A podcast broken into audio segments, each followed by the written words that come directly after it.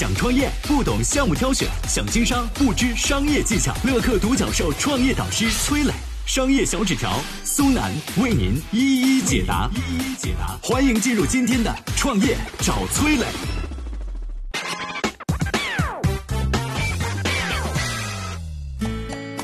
疫情期间，方便面销量回暖，会成为行业的增长拐点吗？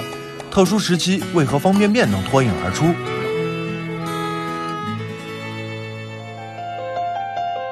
有请崔磊。有请崔磊。二零二零年初，这场突如其来的疫情让外卖停运、出行不便，方便面行业竟然迎来了一波大增长。过去的一个月当中，淘宝上搜索方便面的人数增加了两百倍。从除夕到初九十天，京东平台卖出了一千五百万包方便面，线下更是如此啊！方便面成了超市最抢手的食品之一，需求猛增，第一受益者自然是厂商了。在餐饮业一片哀鸿的时候，生产新型方便面的白家食品复工不到二十天，订单就超过了一个亿。方便面头部品牌康师傅也是股价大涨，短短一个多月涨幅超过百分之十五。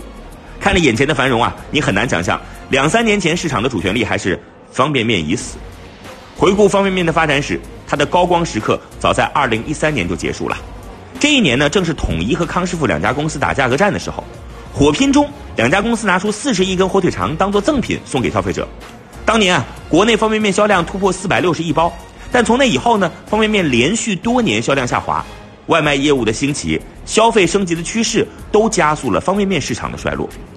就在康师傅和统一业绩下滑的时候，日清、农心这些国外品牌却大肆进军国内市场，凭借高端定位和独特的口味，这些进口产品迅速赢得了消费者的喜爱。仅仅是二零一五年到二零一六年的时间，韩国进口方便面的销量就翻了个番。另外呢，随着消费升级，关于方便面健不健康的讨论也成为了关注焦点。人们对健康的关注促进了品牌的转型，一些主打营养健康的方便面开始上市，比如说统一的汤达人、康师傅的金汤、酱汤等产品，方便面行业开始有了复苏的征兆。那么，二零二零年被疫情带动需求的方便面，真的能够重回巅峰吗？我们接下来有请商业小纸条。创业不懂项目挑选，想经商不知商业技巧。乐客独角兽创业导师崔磊，商业小纸条苏南为您一一解答。一一解答，欢迎进入今天的创业找崔磊。有请商业小纸条，请商业小纸条。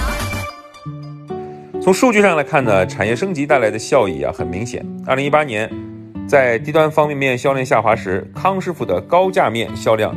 却上涨了百分之十，也正是在这一年呢，方便面总体市场开始回暖，行业的回暖直接催生了首富的诞生。二零一九年一月中旬，福布斯发布台湾富豪榜，康师傅创始人呢魏氏四兄弟以七十二亿美元的身家，成为了新台湾首富。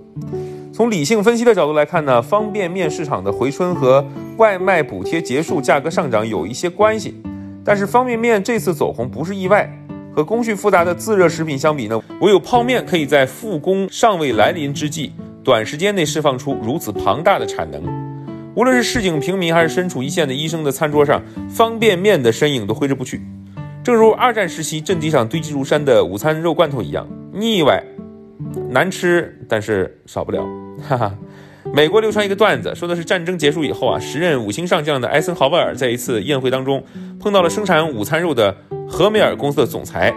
饱受午餐肉荼毒的他，本想走上前去发泄一下心中的怒火，但犹豫很久之后呢，艾森豪威尔还是选择了走上前去啊，跟对方握手。他说，在二战当中啊，我和其他几百万大兵一样，吃了我那份午餐肉。我必须坦白，我对他有过一些不厚道的评论，但是无论如何，我得感谢你们生产的午餐肉。作为前任总司令，我想我可以饶恕你们唯一的原罪，你们送来的太多了。和战争时的午餐肉罐头一样，二十多年来，方便面见证了中国经济的腾飞，见证了国人的味蕾，陪伴过一场又一场的人口庞大的迁徙，也在一次次突发事件中扮演着重要角色。与其探索未来方便面会不会消失，还不如反问自己：我们真的能离开方便面吗？